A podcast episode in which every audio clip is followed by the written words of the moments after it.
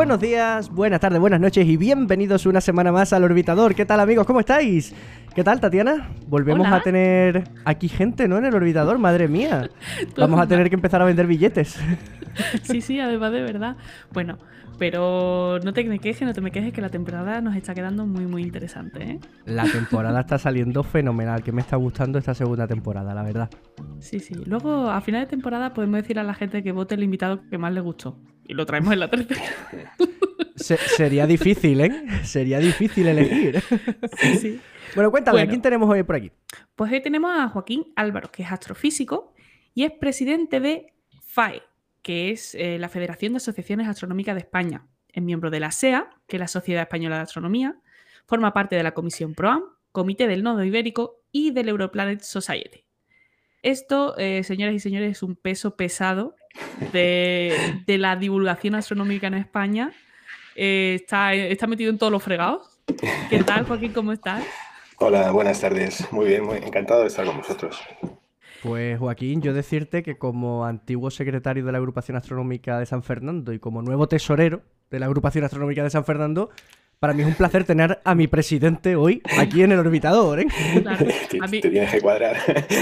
Yo como, como secretaria de ese estrato, lo mismo, aquí nos cuadramos todos firmes.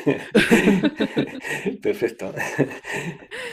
Bueno, vamos a hablar un poquito sobre lo que es la, federación, sobre lo que son las agrupaciones astronómicas, eh, qué se está haciendo en España a nivel de divulgación, porque llevamos un par de años cortitos de actividades por culpa del COVID. ¿eh? Ha sido, por lo menos nosotros desde la agrupación lo hemos vivido como dos años muy aburridos, muy frustrantes, porque no se pueden hacer ningún tipo de actividad o no se ha podido hacer casi ninguna actividad de las que a nosotros nos gustaban, que evidentemente sacar el telescopio a la calle y poner a la gente a ver pues un poquito de astronomía de ciudad, ¿no? Sí, la verdad es que eh, esta interrupción de ya dos años eh, ha incordiado mucho, ha incordiado a todo el mundo. Y, y en este caso concreto de la astronomía amateur, pues eh, también ha sido notorio, claro. De todas formas, la gente ha seguido trabajando y haciendo cosas. Es decir, que de, de una manera o de otra las ganas por hacer eh, no, se, no se cortan de la noche a la mañana, al revés, se buscan alternativas y se buscan soluciones a los problemas y, se ha hecho mucho. De hecho, eh, bueno, pues eh, ha ocurrido una cosa curiosa y es que a raíz de, la pandemia, no solamente en la astronomía y en la astronomía amateur, sino yo creo que en todas las cosas, por estos condicionantes, eh, yo creo que se ha avanzado lo que hubiera sido normal hacer en 10 años, por ejemplo, pues se ha hecho en dos. Me estoy refiriendo en concreto al uso de las plataformas digitales para, mm. para utilizarlas como medio alternativo muy directo y muy importante para, para comunicarse y también para la divulgación. Lo que hemos notado en este tiempo es que hubo un crecimiento exponencial en los primeros meses de actividades de divulgación y de todo tipo a través de las plataformas digitales. Y luego, como hacia la mitad de la pandemia, pues ha habido una especie de, cansancio, de hartazgo de, esta situación de las pantallas y de vernos las caras a través de un cristal. Y, se ha relajado un poco, ¿no? Es como si hubiera habido un, cierto cansancio, pero, pero ha habido, en definitiva, esta, este tipo de, de recurso está aquí para quedarse y, en adelante se seguirá utilizando de una manera más racional seguramente. Menos, el, menos. El ejemplo somos un poco nosotros, Ángel, que hemos empezado con el podcast en, en, plena pandemia y en Exostrato también hemos hecho, hemos, nos hemos metido de lleno en, en el tema de, de, online y yo no sé, hemos sacado calendario para este año, no sé si son 5, 6, 7 cursos online y la verdad es que el online, a ver, pierde la calidez del, humano a la hora de, divulgar, que siempre a mí, yo siempre prefiero dar una charla en persona, ¿no? Pero sí que es verdad que te da otras herramientas y es que, pues, que llegas a otra gente, a gente que nunca te habría conocido, que nunca habría podido estar en una actividad de, de, una asociación en Andalucía, pues de repente a través de precisamente de la federación, pues nos van conociendo, ¿no? Gente que está en otras agrupaciones en el norte y nos hemos conocido entre todos. Desde luego, y, por ejemplo también lo que hablábamos el otro día cuando estábamos con Walking to Sky, las actividades que hemos hecho el Diario del Astrónomo con eso estrato y Walking to Sky, de esas observaciones públicas online, que yo tengo muy buen recuerdo de la gente mandándome correos diciendo, Ángel, ¿hasta qué hora vamos a estar? ¿A qué hora va a ser el parón? Porque estamos cinco en casa, vamos a pedir unas pizzas y entonces vamos para la cena, ¿no? Mientras estamos viendo, eh, pues en ese caso que estábamos viendo la luna y los planetas a través de un telescopio con una CCD conectado al, ordenador y la de gente que había ahí, pues haciendo una observación desde su propia casa. Desde su casa. Bueno, sí, vamos. a nivel de trabajo también se nota mucho, porque pues reuniones en, ámbitos en donde la gente está geográficamente muy dispersa, eh, pues antes eran difíciles y a lo mejor se hacían una o dos o tres al año, como mucho. Y ahora, bueno, por ejemplo, la comisión de la SEA nos estamos reuniendo desde hace meses, cada dos semanas.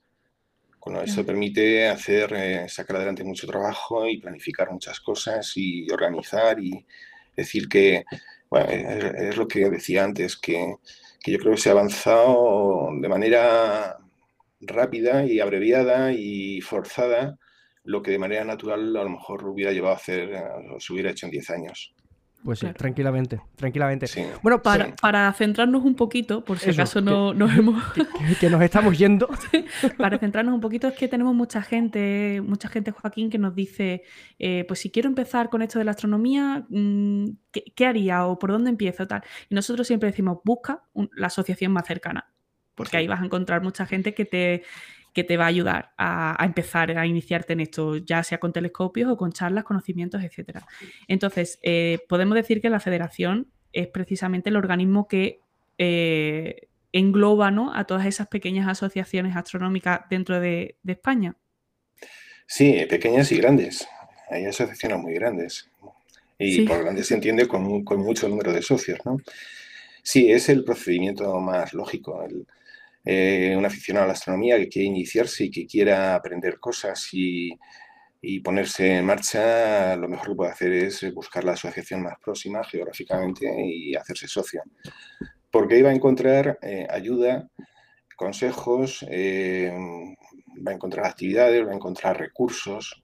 Y siempre la gente dice, a mí me apeteció, me, entusiasma la astronomía, ¿qué telescopio me compro? Es la gran pues, pregunta. Claro, pues, pues no, espérate. No te compres telescopio, espérate y empieza a ver. Empieza a ver lo que hacen los demás y empieza a aprender cosas del cielo mirando a simple vista y que te cuenten y que te enseñen. Y luego ya cuando ya tengas claro exactamente que estás en el sitio adecuado, entonces puedes empezar a pensar en, un telescopio y te van a ayudar a, escoger eh, una máquina que, que esté acorde a lo que tú necesitas y que no sea cortita y que te frustre o que no sea demasiado grande y que te amargue el presupuesto, ¿no? Entonces, eh, es, es, importante. Este fenómeno, el fenómeno de las asociaciones es, eh, es muy peculiar, es decir, yo creo que es difícil encontrar algún otro ámbito de, de, afición o de incluso de ciencia en el cual se dé el fenómeno asociativo de una manera tan evidente como el de la astronomía. Y además eh, es, eh, bueno, cada país tiene su propio esquema. Por ejemplo, en Portugal, que hay muchos astrónomos aficionados muy buenos y que, es una gente maravillosa y cordial y que trabajan muy bien. Sin embargo, no tienen asociaciones, es decir, ellos se conocen todos, eh, periódicamente se juntan, y, pero no, no tienen el fenómeno asociativo, no existe. En Francia, que sí existe, sin embargo, no hay una federación que aglutine a todas las asociaciones. Eh, bueno, pues aquí hemos dado un pasito más, ¿no? Desde el 2014, que se pensó que era una buena idea que las asociaciones de alguna manera estuviesen coordinadas, que se relacionasen bien entre sí, que hubiese, mm, bueno, pues un camino para compartir recursos y también para estar representadas frente a las instituciones y, y bueno, es un paso más ¿no? en, el caso de, la, del asociacionismo. Y bueno, así surgió la federación y en este momento pues mm, yo creo que la mayoría de las asociaciones, sobre todo las importantes y las grandes, están todas dentro de la federación. Eh, ya contamos con algo así como 7.500 personas o astrónomos amateurs representados Y bueno, pues eh, yo creo que han sido siete años, camino de ocho, muy fructíferos y, muy interesantes. Y además donde mucha gente ha puesto mucho esfuerzo y mucho trabajo y mucha ilusión. Claro, porque además el, hecho de tener una federación, digamos que da, eh, abre puertas, ¿no? da facilidades a, temas como, como, cursos o como proyectos muy chulos como lo que tenéis de, de ProAm. Por ejemplo, cuéntanos un poquito qué es ProAm porque a la gente le va a gustar. A mí me gusta mucho. Eh, ProAm yo creo que es el escenario más fructífero, un escenario muy fructífero dentro de la astronomía. Es el ámbito de confluencia entre la astronomía profesional y la amateur.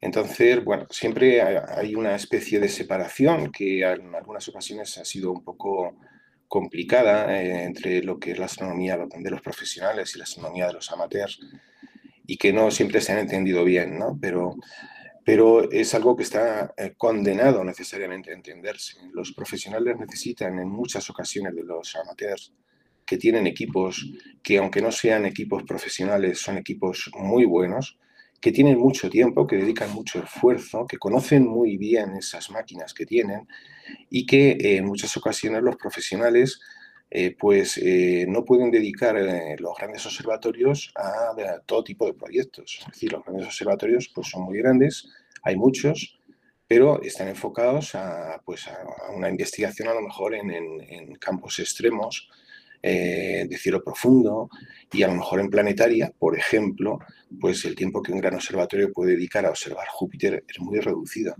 Sin embargo, los amateurs eh, tienen una cantidad de tiempo y los medios adecuados, además, para poderlo hacer. Entonces, la gente de planetaria, los investigadores de planetaria, se tienen que apoyar necesariamente en los, amateurs. Y los amateurs, eh, a su vez, eh, cuando colaboran con los profesionales, se entienden muy bien y aprenden mucho. Y entonces, esta colaboración tan directa es, muy importante. Esto se ha entendido así al menos en los últimos años, de una manera muy clara. Y todas las sociedades profesionales de investigación eh, lo, están, eh, lo están valorando y están llevando a, los esfuerzos a, este tipo de colaboraciones. Entonces, un ejemplo en España es la colaboración de la SEA y de la Federación, de la Federación de Asociaciones. La SEA es la sociedad que representa a los profesionales y eh, tiene una comisión específica, que es la Comisión PROAN, y en esta comisión pues, se intenta precisamente eh, eh, hacer eh, que la participación de los dos sectores, de los dos ámbitos, sea lo más directa y lo más estrecha posible. Y bueno, se está trabajando yo creo que mucho en, en los últimos tiempos y se están haciendo cosas muy interesantes. O sea, aquí estamos hablando de directamente astrónomos aficionados que pueden llegar a trabajar eh, con astrónomos profesionales y aportar datos de valor. Es decir, alguien como Tatiana o como yo que esté colaborando directamente con ciencia gracias a su, a su afición, ¿no? Por supuesto. Así, así de sencillo. Bueno, así de sencillo, así de complicado, ¿no?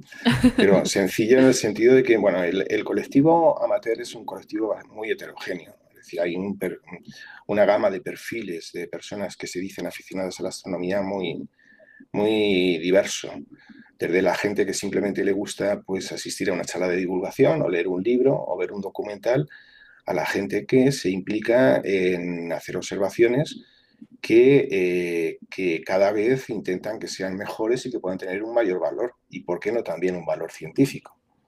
¿eh? Entonces, eh, de alguna manera, en el sector amateur, yo hablo del sector del vector PROAN, porque es una especie de, de flecha, de línea que apunta en una dirección una escalera ascendente en la que los amateurs eh, necesariamente tienen que ir subiendo peldaño a peldaño y llegar a ese tipo de colaboración.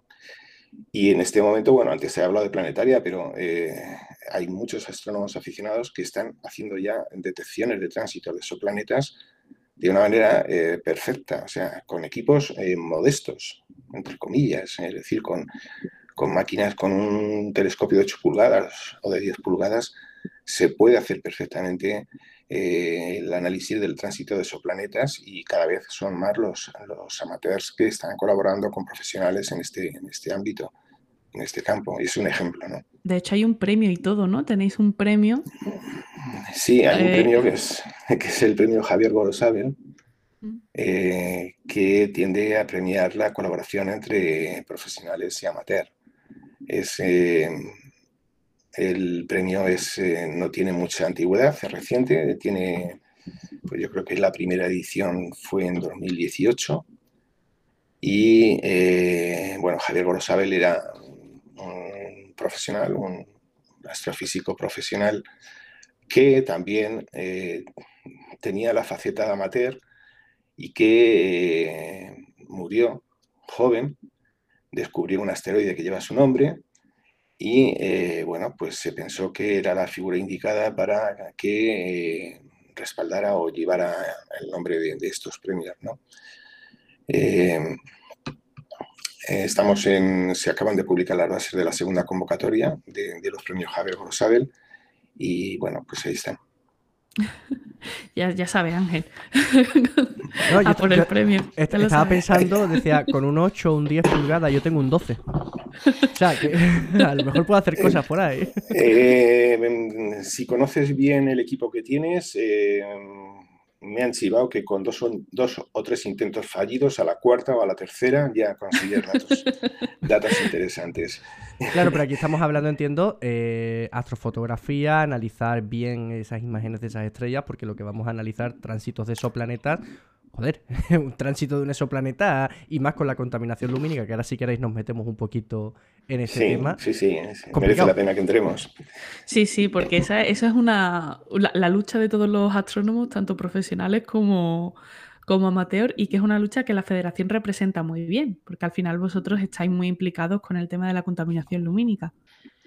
Es otro de los objetivos que la federación se planteó en el momento de su fundación y está entre sus fines fundacionales el, luchar contra la contaminación lumínica, claro. Eh, bueno, ese es un caballo de batalla que está ahí siempre encima de, cualquiera, no ya solo de los astrónomos, sino de, cualquiera que valore lo que es la naturaleza y lo que es la noche. Además, es, eh, es un peligro real para la vida. No podemos perder el cielo, el cielo que hemos tenido durante toda la vida el hombre desde que es hombre encima de nuestras cabezas durante las noches y que tiene una componente cultural muy metida en, nuestros genes, en nuestra civilización. Hoy día eh, yo creo que hay gente incluso ya muy mayor que no ha visto la Vía Láctea en ningún momento, no ha sido capaz de, de verla mm. porque está metida en las ciudades y es imposible pero ya incluso los espacios naturales pues hay que buscarlos muy específicamente para que la Vía Láctea, que es un espectáculo maravilloso y que podría representar lo que, lo que sería el exponente de un cielo limpio al poderla ver, eh, pues, eh, pues, eh, pues eso, que hay gente que todavía no la ha visto de manera natural, ¿no? Y, cuando, y cuando te encuentras alguna de esas personas en un espacio que sí lo permite, eh, en una noche con un cielo oscuro de verdad, y lo ve por primera vez o, o, no por primera vez, o sea, la gente se queda estasiada, es, un, es algo digno de, de, que pueda ser contemplado por todos. Eh, bueno, las ciudades tienen los condicionantes que tienen y pero aparte de eso, bueno, el, iluminar bienes es, algo que no solamente eh, debe hacerse por el hecho de poder ver el cielo y porque los astrónomos puedan desarrollar su profesión o su afición. El, no contaminar eh, tiene implicaciones también para la salud humana o la contaminación lumínica tiene implicaciones en la salud humana, en los animales y en el derroche energético, claro. Y si estamos hablando de derroche energético, estamos hablando de cosas muy serias. Claro, estamos hablando de un desperdicio de energía al final eh, que, repercute en una contaminación de otra forma, porque en España nos estamos poniendo las pilas con esto de las renovables, pero todavía quemamos muchísimo carbón y quemamos muchísimo gas para iluminar el cielo. Porque a mí me hacen mucha gracia esos focos que apuntan al cielo. Que tú dices, ¿qué quieres iluminar? ¿no?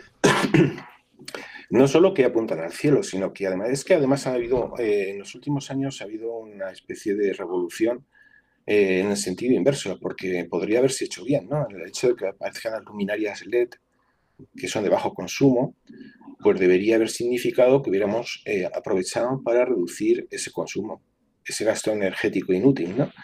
se ha puesto el eh, doble. pero aprovechando que valían menos, entonces se han puesto el doble. Y además, aprovechando que hay luces blancas, LED, intensas a lo bestia, pues entonces se han puesto y se han, se han puesto por todos los sitios, ¿no? Y, claro, esas luces blancas, aunque sean LED, tienen una componente en el azul tremendamente fuerte y esa componente en el azul contamina el cielo una burrada. Y además de eso, es de los que tiene más incidencia en, la salud, en eh, y en la salud y en, las aves y en, la fauna y en la, flora, en todo. Estamos hablando de que hay estudios científicos que relacionan directamente ese componente azul de las luces LED frías eh, con determinados tipos de cánceres de piel. Es decir, que ya no solamente estamos hablando de lo que son los ciclos circadianos de la fauna y la flora, del fitoplancton que produce el 50% del oxígeno que respiramos, sino directamente de, cáncer. Sí, sí, sí. O sea, eh, quizás sea pronto para saber cuáles son todas las consecuencias que se pueden derivar de este tipo de, contaminación, ¿no? Pero, pero evidentemente buenas no son. Y hay algunas que están muy comprobadas. Entonces, lo, de los ciclos circadianos está, es, está claro, vamos.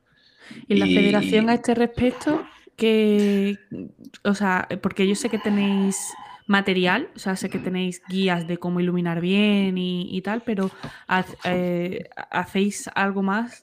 Me imagino que charlas. Bueno, pues hacemos lo que podemos, como todos. Es decir, aquí de alguna manera el luchar contra la contaminación lumínica es una especie de clamor en el desierto, en algunas ocasiones. ¿no? O sea, ahora en este momento pues está pendiente de ver qué resolución se toma con un proyecto de ley que, sobre, sobre la iluminación de espacios públicos y que eh, realmente eh, pone las cosas todavía peor que estaban. Entonces, hemos presentado alegaciones en no solamente a nivel de federación, sino animando a las asociaciones a nivel particular a que también lo hicieran. Y eh, estamos en contacto directo también con CELFOS, que es una asociación específica de lucha contra la contaminación lumínica. Y bueno, nos hacemos oír siempre que podemos. Eh, entonces vamos a ver si estas alegaciones presentadas tienen efecto y este proyecto de ley se para y se revierte y vuelve a una situación más, eh, más lógica, ¿no? Claro, eh, al margen de eso. Es esto, ¿eh? Claro. Qué importante es tener esa fuerza y la capacidad de, poder presentar una alegación en un momento dado. Y para eso, pues. Claro, entonces en este caso es una alegación que se presenta representando a, pues, así, a un colectivo muy importante, ¿no? Y que además está conectado con, con, con,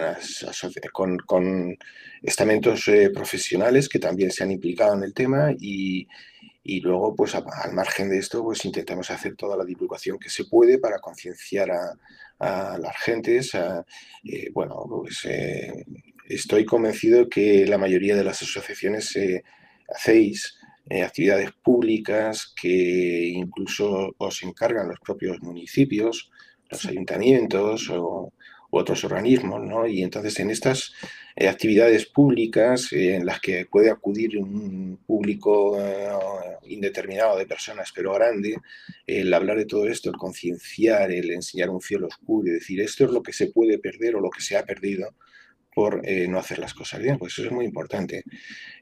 bueno, aparte de eso tenemos algunos recursos, algunos, estamos, estamos creando en este momento un vídeo que no es más que una especie de renovación o puesta al día de una exposición física que tenemos eh, que puede eh, danzar por ahí, por toda la geografía, quien lo pide. Tenemos cuatro o cinco versiones para, para hacerlas eh, viajar y, y, que se puedan exponer en centros educativos, en colegios, en centros sociales, en museos. Entonces, bueno, eh, es una de, nuestras facetas, de nuestras áreas de actividad que nos interesa eh, defender y, trabajarla. Y es que además la gente puede estar pensando, joder, estos astrónomos que nada más que quieren que las ciudades estén a oscuras, que estemos todos a oscuras, que nos atraquen por las calles. No, lo único que decimos es, pon las farolas que quieras, pero, por la fin, pero por la fin. Que alumbren a donde tienen que alumbrar y que la luz vaya donde tiene que ir. Y que no tengamos más de la verdaderamente necesaria y alumbrando sitios que no tenemos que alumbrar. Sí, además es que no está comprobado que, que si una calle o una ciudad sea más segura porque tenga más iluminación. Al revés. es eh, cuando, la, cuando se ilumina innecesariamente un sitio, eh, pues no, no, con eso estás eh, permitiendo que la seguridad aumente. Claro. Y de eso pues sí hay estudios y además comprobados, estudios científicos que demuestran que, que la iluminación, si no está bien calculada, bien medida, bien puesta, bien dispuesta, la, la, seguridad aumente o no, no está en relación directa. Pues mira, súper importante que, se hable de este tema y, tiro de la cuerda porque acabas de decir que tenéis exposiciones que, donde, donde se solicitan, pues allá van. Y me consta que ahora mismo hay una que está, creo que por Andalucía ahora mismo, por los institutos de Andalucía, que es la exposición de astrónomas. Con motivo del Día Internacional de la Mujer y la Niña de la Ciencia, que nosotros también pues tuvimos nuestro capítulo especial con, con Marta Macho también. Y, y esta es otra de, también de las labores de la, de la, federación al final, pues promover este tipo de movimientos que, que visibilicen ¿no? Eh, pues colectivos que han quedado un poquito más debajo de la manta, digamos, ¿no? Como son las mujeres en el caso de la astronomía. Y esta exposición, eh, vamos, eh, todas las voces que me llegan es que es una maravilla, la verdad. Bueno, era algo obligado, ¿no? El, que se reconozca el trabajo de la mujer en la ciencia y en este caso que nos afecta en concreto en astronomía es algo que está por, que, que por su peso.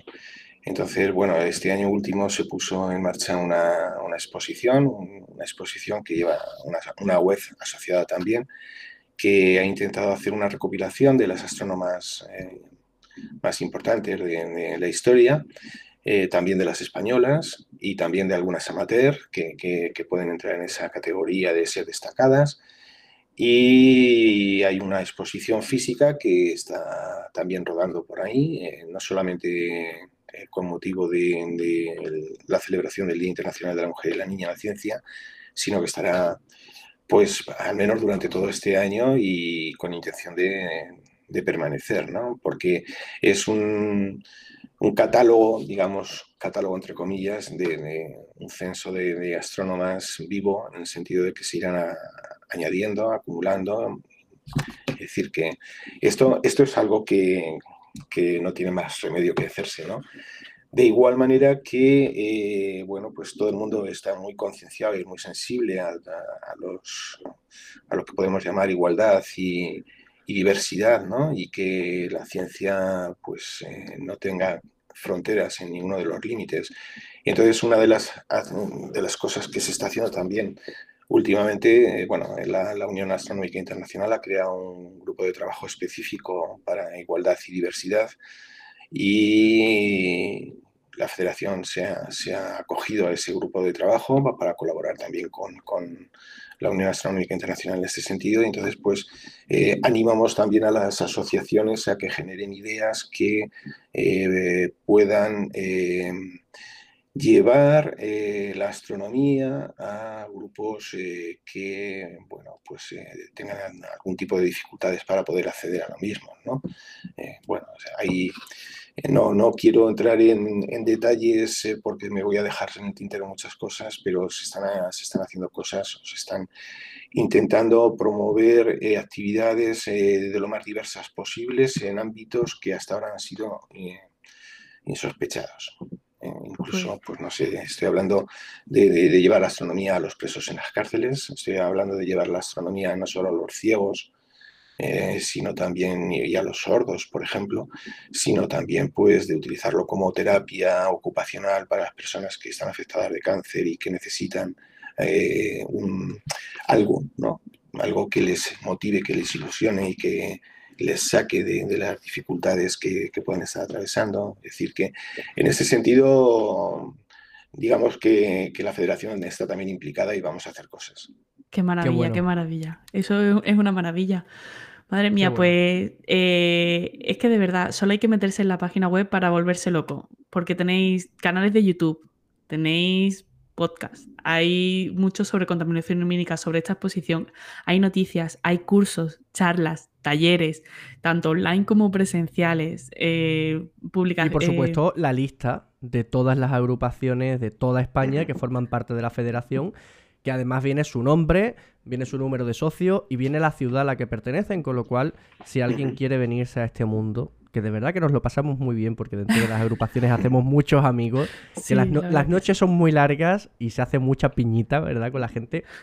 Mirad la que está más cerca de vuestra ciudad y apuntaros, somos... Eh, yo voy a hablar, por ejemplo, en nombre de la agrupación, pero me consta que en todas somos iguales. Es gente muy amable, es gente con muchas ganas de enseñar, es gente con muchas ganas de pasarlo bien. De verdad que vais a pasar unas noches maravillosas. La verdad es que sí. Pues eso, eh. Eso en cuanto a la federación, Joaquín, pero hemos hablado, no hemos hablado tampoco de la SEA. Introdúcenosla un poquito, explícanos un poquito también. Bueno, la SEA es eh, la Sociedad Española de Astronomía. Eh, en ella se integran en general la mayoría de los astrónomos profesionales. Es decir, eh, en este momento yo creo que estamos por encima de unos 800 miembros más o menos. Eh, bueno, aquí eh, de alguna manera el carácter de profesional se adquiere pues por tener una formación en el campo de la astronomía y un doctorado en astronomía, ¿no? y, bueno, pues e, eso es la Sociedad Española de Astronomía, la SEA.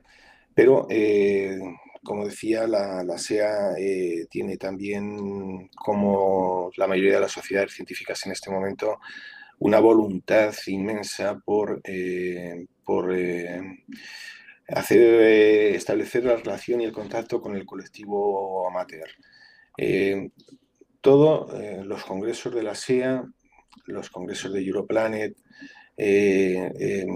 digamos que cualquier congreso profesional que en este momento eh, esté funcionando en el campo de la astronomía tiene un apartado muy importante reservado como área específica de colaboración o de confluencia con los amateurs. Eh, por ejemplo, este año la Sociedad Española de Astronomía hará su 15 reunión científica en Tenerife a principios de septiembre. Bueno, pues Aparte de que hay un apartado importante dedicado a la, divulgación y, a, la colaboración con amateurs, pues eh, eh, tiene unas becas para, astrónomos amateur que sufragan el coste de la inscripción. La inscripción en, estas, en este tipo de congresos es cara. Eh, normalmente está de 500 euros para arriba.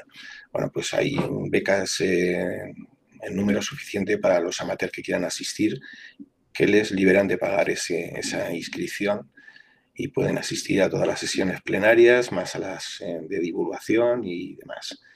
Lo mismo exactamente ocurre con eh, Europlanet. Europlanet también tiene sus congresos. Este año será en Granada y justo un par de semanas después del de la SEA en Tenerife. Y eh, pasa exactamente igual. Y bueno, en general esto es una dinámica muy, muy establecida, ¿no? Vamos a ir haciendo las maletas, ¿no, Tatiana? Digo. Sí. Oye, pues de verdad, eh, un auténtico placer, Joaquín, tenerte aquí. Oh, capitán, mi capitán. Eh, muy importante el trabajo que hace la federación. Muy interesante ese tema de ProAm que yo voy a ver, porque... Échale, échale un ojo. Sí, yo, yo le voy a echar un ojito porque yo en todos los marrones que me pueda meter me, meto hasta el cuello, así que voy, a echar un vistacito porque me parece algo súper interesante y por supuesto invitamos a todo el mundo, a todos los que nos escuchan, que por cierto, ya sabemos por qué en Portugal lo estamos pequetando tanto. Hay muchos astrónomos aficionados, ah, según nos dice Joaquín. Sí. sí, sí, sí, sí, Y además de verdad que... Bueno, vamos a intentar eh, eh, eh, a finales de mayo, el último fin de semana de mayo, ellos tienen una reunión eh, que hacen pues todos los años, eh, donde acuden quizá la mayoría o todos los que pueden, ¿no? a lo mejor 400 o 500 de, los astrónomos aficionados portugueses. Lo hacen en una localidad que se llama Movimenta da Beira. Y vamos a intentar este año acompañarles. Vamos a ver cuántos eh, de aquí podemos ir para allá y estar con ellos y, y arroparles y bueno, eh, están encantados, eh, son sumamente hospitalarios y el año que viene posiblemente hagamos lo mismo, pero con el colectivo francés. Al otro lado del Pirineo. ¿vale? Oye, pues eh, eh, hay que estar atento a todas estas cosas, ¿eh, Ángel? Porque no vamos Yo que me estoy imaginando 400, 500 telescopios puestos en una esplanada, tío, y, es un sueño húmedo. Sí, os digo que es espectacular porque lo hacen en un sitio que es, bueno, es, ideal, ¿no? Y además lo arropan con muchas actividades paralelas durante el día y, merece la pena. Entonces vamos a, vamos a hacerlo. De todo esto habrá información que os llegará a todos eh, incluido, por ejemplo, el cómo solicitar la beca de, asistencia al Congreso de Tenerife, es importante. claro. Pues, si pues tienes ganas de, empezar a hacer cosas eh, de colaboración ProAm, pues por ejemplo hay una oportunidad magnífica de, acercarse a la fotometría con equipos eh, no profesionales. hay una charla de David Galadí mañana 23 a las 8 de la tarde ¿eh? por el canal YouTube de la FAE. Y, eh, y ese os la recomiendo a vosotros y a todos, claro. De hecho, yo, yo voy, a hacer, voy a hacer un curso online con vosotros ahora en abril, uno que habéis puesto de, de, programa. De, sí. Muy bien. El de Python, sí, sí. bueno, ahí vamos, vamos a ver qué pasa, porque ha habido más de 200 inscripciones. Hombre, Más de 200 inscripciones. ya te sale mi nombre. Ahí Tatiana barriendo para casa, ¿eh? como siempre. Yo propuse que el curso se hiciera extensivo a todos los que lo habían solicitado, pero bueno, eh, eh, claro, es, eh, entiendo que es un poco complicado, ¿no? Entonces vamos a ver cómo se hace una, selección. Madre mía, madre mía. Pues, para, para hacer una repetición del curso en cuando, enseguida, en cuanto se pueda, porque hay, hay demanda. Bueno, si no es con uno, será con otro entonces.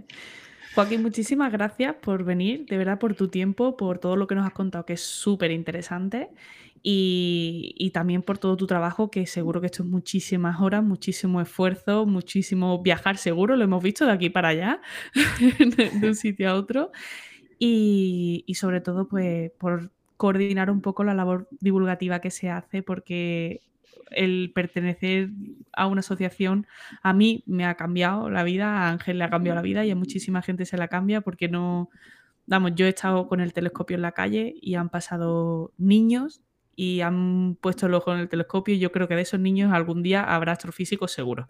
Porque es que se le nota en la cara, ¿eh? Sí, sí, o sea, es que han, llegado, han llegado hasta a llorar. Yo, he tenido personas, me acuerdo de una, una señora muy mayor que, que vio Saturno por el telescopio y se impresionó tanto que lloró de la emoción. Yo te lo he contado alguna vez, Tatiana. Yo el eh, día que más me he sobrecogido fue en una observación pública en la que vi como un ciego veía la luna. Eso, eso, eso, para mí. eso me cambió la vida a mí. ¿Qué ¿eh? hacen? Eso, eso, no, no, esto fue. La, eh, era un matrimonio. El ciego no de nacimiento y era aficionado a la astronomía. Tuvo un accidente y entonces se quedó ciego. Pues su mujer estaba mirando por el telescopio, le cogió la mano y en la palma de la mano le empezó a dibujar la luna explicándole esto está oscuro, esto está iluminado, aquí hay un... Impresionante, impresionante. Yo, yo, yo, me acuerdo de la primera vez que miré por un telescopio y yo te digo que no tenía más de 5 años. Y, yo era bastante más mayor. Y yo creo que desde entonces dije por aquí. Yo tuve, yo tuve una iniciación pero por aquí. Yo creo que fue sobre los 18, 19 años o incluso más. Eh, pero eso sí, me bauticé en el mejor sitio posible, que es en el Real Observatorio de la Armada, mirando a través de un telescopio Kukanson refractor de dos metros y medio de distancia focal. O sea, mi bautismo fue espectacular, la verdad. Entrando por la puerta grande. Bueno, aunque, aunque no sea tan espectacular, si no puede ser, pero os garantizo que si llamáis a la puerta de cualquiera de las asociaciones que, que están acogidas en la Federación de Asociaciones Astronómicas de España, seguro que hay alguien que os abre la puerta y con muchísimo cariño os, enseña a mirar por el telescopio, os cuenta cosas súper interesantes y, de ahí, pues, no se sabe. Pues, ¿Hasta dónde? Antes de terminar, una pregunta obligada que si no me van a matar. Eh, a nosotros nos sigue gente de, de toda España y por supuesto de pueblecitos muy pequeñitos que están lejos de, cualquier eh, agrupación astronómica de las que están eh, anexas a la federación. Pero claro, se juntan y al final acaban haciendo una asociación para que un grupo de amigos en un pueblo perdido de la Mancha pueda eh, tener ese arropo ¿no? de, la federación que quiere inscribirse como una agrupación. ¿Qué pasos tiene que hacer? Bueno, eh, en primer lugar, eh, realmente las asociaciones que en este momento existen, yo creo que cubren todo el territorio, de manera que es difícil que si en tu pueblo, bueno, evidentemente en un pueblo pequeño no, a lo mejor no la hay, pero no creo que haga falta irse más allá de 20 o 30 kilómetros para encontrar una, una asociación ya, ya creada, ¿no? Entonces, en el caso en el que esto no fuera así o que un grupo de personas eh, concretas quisieran eh, crear una asociación, pues eh, no, es, no, es, no es nada complicado, no es nada complicado. Lo mejor que pueden hacer de entrada es acudir a alguna de las asociaciones próximas que sí existan, aunque solo sea como recurso inicial y plantear la cuestión y preguntar, ¿no? O preguntar directamente a la federación. En la federación hay canales a través de la red, a través de internet, que de, consulta y, bueno, siempre les vamos a contestar y les vamos a aconsejar. El proceso es sencillo, es como crear cualquier otra asociación. Simplemente eh, levantar un acta fundacional eh, con unos estatutos y presentarlos en un registro. Y ya está. No hay, no hay mucho más que hacer. Lo difícil es luego eh, mantener la, la, dinámica de la actividad día a día, ¿no? Eh, porque, bueno, si son, aunque sean pocas personas, si todas están entusiasmadas y colaboran y tal, pues, eh, pues ya está. Eso simplemente ya les va a servir para que les sea gratificante el esfuerzo hecho y van a continuar con ello. Eh, lo normal es que cuando las agrupaciones nacen y empiezan a crecer un poquito, siempre tienen en algún periodo una fase de crisis en la cual en esos momentos iniciales pues las, cosas se van resituando, se van recolocando y luego pues, eh, pues eh, ya nada, las cosas son mucho más sencillas. Ahora mismo hay asociaciones en España que tienen casi 100 años, alguna hay que tiene casi 100 años. Nosotros llevamos 25. y, y, de 20, 25, 30 hay un montón. Y de 60 y 50 también las hay. Entonces, bueno. Qué bueno. Pues chicos, ya lo sabéis. Eh, iros a la agrupación astronómica más cercana, si sois de la provincia de Cádiz, por supuesto. En la agrupación astronómica de San Fernando tenemos abiertas las puertas de par en par. Que, oye, que lo mismo compartimos telescopio una noche de estas. En un par de semanas voy a estar en Calar Alto. Tengo unas ganas. Si alguno llega a tiempo y se quiere venir, por mí, hueco en el coche hay. Y pues si estáis por Granada, pues eso es trato. También. claro. Joaquín, de verdad, un auténtico placer. Muchísimas gracias, de verdad. ¿eh? Eh, pues el placer ha sido mío y bueno, simplemente recordar que, la federación la mueve más gente, ¿eh? que, todo esto lo, lo, movemos entre unas cuantas personas, muchas, y que básicamente además lo que hacemos es aprovechar el esfuerzo de, de las asociaciones, que son las que realmente estáis trabajando y las que estáis haciendo cosas. Entonces, bueno, si no estuvierais eh, y no hicierais lo que hacéis, eh, la federación no tendría sentido y tampoco podría por sí sola inventar, eh, inventar nada. O sea que. Y habría muchos más terraplanistas. Evidentemente. Alguno más seguro. O sea que esto es un esfuerzo y un trabajo de todos. Así que enhorabuena en la parte que os toca a vosotros y en general a todas las asociaciones. Y, y nada, que no decaiga y vamos a, seguir para adelante. Muchas gracias. Nos vemos en Tenerife, por supuesto que sí. Claro que sí. Directamente, a por el premio. Del tirón. Tatiana, vamos a ver, a ver si el universo ha hecho algo, ¿no? Venga, vamos a ver. Venga, vamos a por las noticias. Ahora volvemos.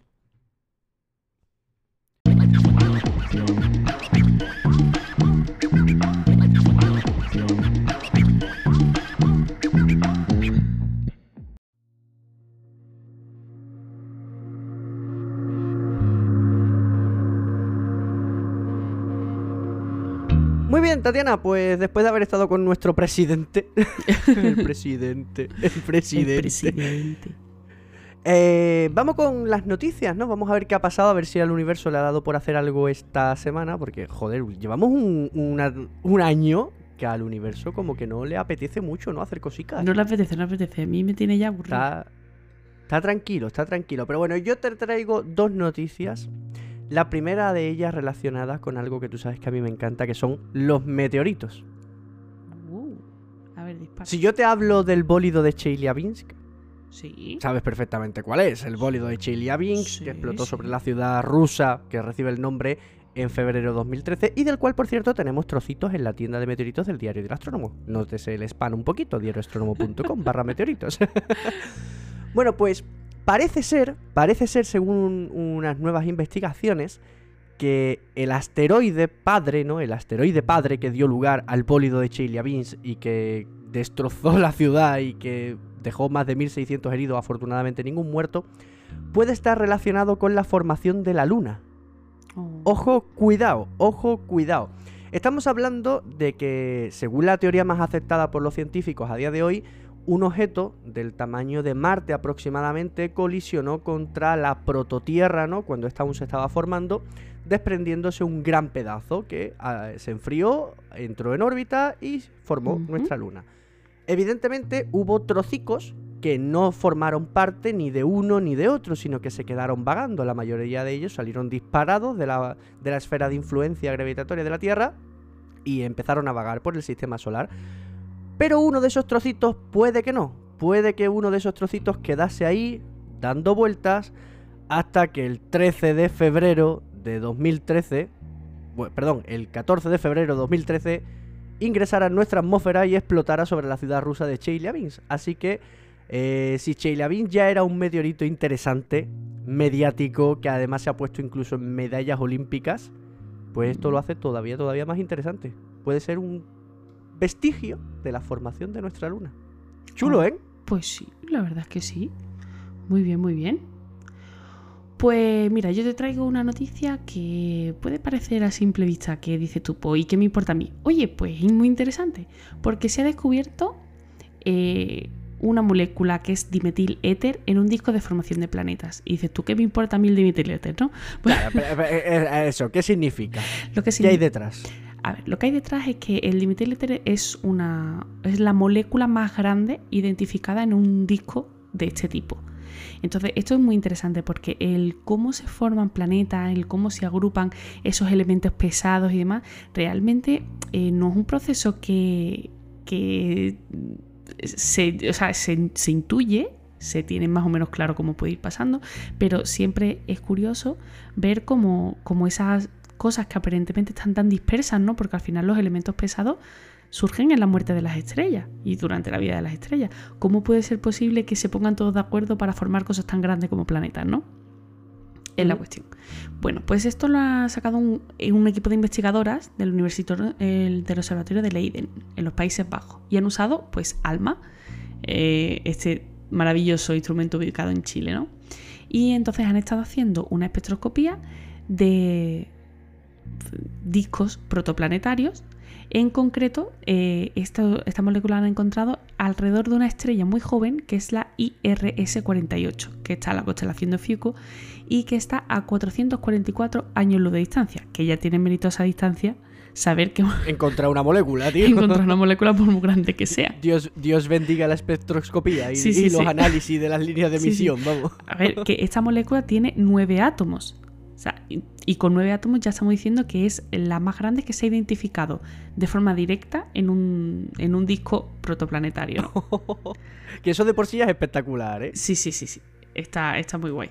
Así que nada, eh, poquito a poco, pues para in- intentar ir viendo verdaderamente cómo se van a- agrupando todas esas moléculas que van a ir formando luego, bueno, cometa, asteroide o puede que planeta también. Qué chulo. Hay que decir que esta molécula ya se, o sea, se ha observado muchas veces, pero en nebulosas y cosas así. Es la primera vez que se observa algo tan pesado en, en un disco protoplanetario. Así que mola. Qué guay. Sí, sí. No, no, pero mo- mola un montón, además hilando, ¿no? Porque es lo que estamos hablando, que eh, parece que sabemos muchas cosas del universo, que tenemos muy claras muchas cosas, pero es que es- eh, son cosas que, por ejemplo, a día de hoy no sabemos a ciencia cierta cómo se formó nuestra propia luna, no sabemos cómo se formó nuestro sistema solar, ¿no? A día de hoy nos falta todavía mucho por aprender porque parece que el universo es eh, un puzzle enorme y a nosotros nos van dando piezas por fascículo y tenemos que ir intuyendo, ¿no? Cómo es la pieza de al lado de la que Claro. tenemos. ¿no? Además también pasa una cosa, que es que eh, si ya sabemos que hay dimetiléter, pues mm, puede haber otra molécula de tamaño semejante. Y esas Claro. moléculas de tamaño semejante son las precursoras de los de las moléculas prebióticas, como los aminoácidos, los azúcares. De la vida. Exacto, o sea, que, que todas las piececitas son importantes, todo lo, el- por- toda la información, por muy tonta que sea, es súper importante porque al final eso es lo que nos va a decir eh, el origen de las cosas. ¿no? Así que mola. Pues qué guay. Sí. Pues fíjate, eh, decimos que el universo no ha hecho nada, pero quien sí está haciendo es Países Bajos, porque esto precisamente es un estudio de una universidad de, de Países Bajos, y yo ahora te subo la apuesta con otra también de Países Bajos. A ver, dale. En concreto, una investigación eh, de Mariano Méndez de la Universidad de Groningen, en Países Bajos, que ha sido publicado en Nature Astronomy. Y es que este señor, con su equipo, ha revelado uno de los posibles secretos que más nos calentaban la cabeza. ¿Tú te acuerdas que el otro día subí yo un post sobre los púlsares, sobre, perdón, sobre los cuásares y tú me decías, Ángel, has dicho que no se conoce muy bien el sistema, pero sí, Sí. que se conoce muy bien cómo se calienta y te dije yo, "Mm, parece que no, parece que no, hasta ahora, A ver. hasta ahora. Se pensaba, ¿vale? Pensábamos que los cuásares, que son al final agujeros negros o estrellas de neutrones que a su alrededor calientan material y expulsan por dos chorros, pensábamos que eso era algo constante, es decir, tienen un disco, ese disco se calienta, las partículas son canalizadas por el campo magnético del agujero de la estrella y son expulsadas. Pues resulta que no. Resulta que no, te comento. Estamos hablando del agujero negro GRS 1915 más 105, un nombre precioso para un agujero negro de tantos. Está a 36.000 años luz de la Tierra, ubicado en la constelación del Águila, y forma un sistema binario, con una estrella. La gracia, pues que el agujero negro está canibalizando la estrella, está chupándole material, está formando un disco de acreción a su alrededor, que lo está calentando, está, está calentando ese material y efectivamente lo está expulsando por sus polos norte y sur. Es decir, tenemos un mini cuásar pequeñito, un cuásar pequeñito, es un agujero negro de masa estelar, estamos hablando de 12 veces la masa del Sol, pero aún así es uno de los más grandes encontrados en la Vía Láctea. Pues analizando cómo son esas emisiones, esos análisis de rayos X que se le hace a ese disco de acreción y a esos chorros que expulsan, se han dado cuenta de que late como un corazón. No es constante, no, no está calentando y expulsando al mismo tiempo. Igual que en un corazón la sangre no puede estar en una aurícula y un ventrículo al mismo tiempo, los chorros de partículas, las partículas calientes tampoco pueden estar al mismo tiempo en el disco y en el, en el jet. En este caso, lo que está pasando es, el campo magnético es un caos, el campo magnético de un agujero negro. Cuando está en su estado natural, que es caótico, eh, todas las partículas se quedan atrapadas en ese disco de acreción, calentándose. Además, ahí lo que son los propios campos magnéticos le están dando todavía más energía. Pero llega un momento que, los- que el campo se tranquiliza, el campo magnético se tranquiliza, se alinea y las partículas pueden escapar. Son dirigidas hasta los polos y son expulsadas. Es decir, calienta, para, expulsa. Para, calienta, expulsa. Para, calienta, expulsa. Va latiendo como un corazón. Qué Claro. chulo. Eso mola un montón, mola un montón. Mola un montón. De todas maneras, eh, o sea, es eso, el, el cuásar, eh, cuando te brilla el cuásar, es porque ese, ese jet te está apuntando a ti. Apuntando. Claro, para que ese jet se produzca, tiene que pasar la primera fase, que es la que yo te contaba el otro día, que es la de ese, eh, esa tantísima materia comprimida en un sitio Claro, tan pequeño, eso sí lo rotando tan, claro, rotando Eso tan sí lo rápido. sabíamos, ese procedimiento Sí. sí. lo sabíamos. Lo que no se sabía era si ocurría al mismo tiempo. ¿no? Claro, Si- eso es. Si, si O sea, por un lado estaba chupando y por otro lado estaba Es expulsando. el- igual que la mayoría de los cuásares no tienen, no son constantes. O sea, un cuásar traga un tiempo, otro tiempo no. Tengo un capítulo preparadito de eso. Así que Uh, Oh, hablaremos. tengo, tengo un, un hablaremos. Y poco más, porque eh, la de cosas que están pasando en la Tierra, pero en el universo así interesante que le, que le interesa a nuestros oyentes, pues Poca tampoco ha pasado más nada. Poca O sea, si, si queréis os digo, es decir, el cohete que hablábamos, aquel ruso que se iba a estrellar contra la Luna, pues efectivamente se ha estrellado contra la Luna. Eh. Rusia sigue con mierdas en la Estación Espacial Internacional, ha, ha roto Sí. todos los experimentos. Han descubierto un asteroide de no sé cuántos trillones de dólares. Porque tiene Sí, unos eh. metales muy raros. Eh, el asteroide que supuestamente podría golpear a la Tierra el año que viene, pues al final se ha analizado y no es de riesgo. va a Vaya. pasar lejos, ¿vale? Sorpresa. Ese tipo de cosas. Inesperado giro de los acontecimientos. Sí, bueno, ah, Pero también- interesante no. A mí me ha gustado una que dice eh, un nuevo método para desviar asteroides en el último momento, pulverizarlos a trozos más pequeños. Eso, ya- esa idea ya la tuvo Hollywood, ¿sabes? O sea, Sí. dame, algo más. Dame algo Se llama Deep Impact. ¿eh? Madre mía de mi vida. Vaya tela. Pues nada, poco más. Lanzamiento de algún satélite. Sí que se han descubierto un par de agujeros negros supermasivos que están en una galaxia y que se van a fusionar. Así que tendremos un chorreito de ondas gravitacionales pronto. Pero así interesante, poco más. Poco. Poco más. Sí. Así que se acabó. Por cierto, mm, el, otro, el otro día con el capítulo del cielo del mes decía yo que no sabía que la gente nos dijera. Pues me están llegando mensajitos de que les gusta mucho, de que se están apuntando nombres para cuando se compren un telescopio. Que a ver, que al final decidimos nosotros, pero que si por lo menos podemos aguantar hasta diciembre para que sea un año entero, para que sepan el tiro del año entero, fenomenal. Bueno, bueno. Así que bueno, lo tendremos en cuenta, lo tendremos sí, en sí, cuenta. Pues muy bien. Recogemos, Recogemos.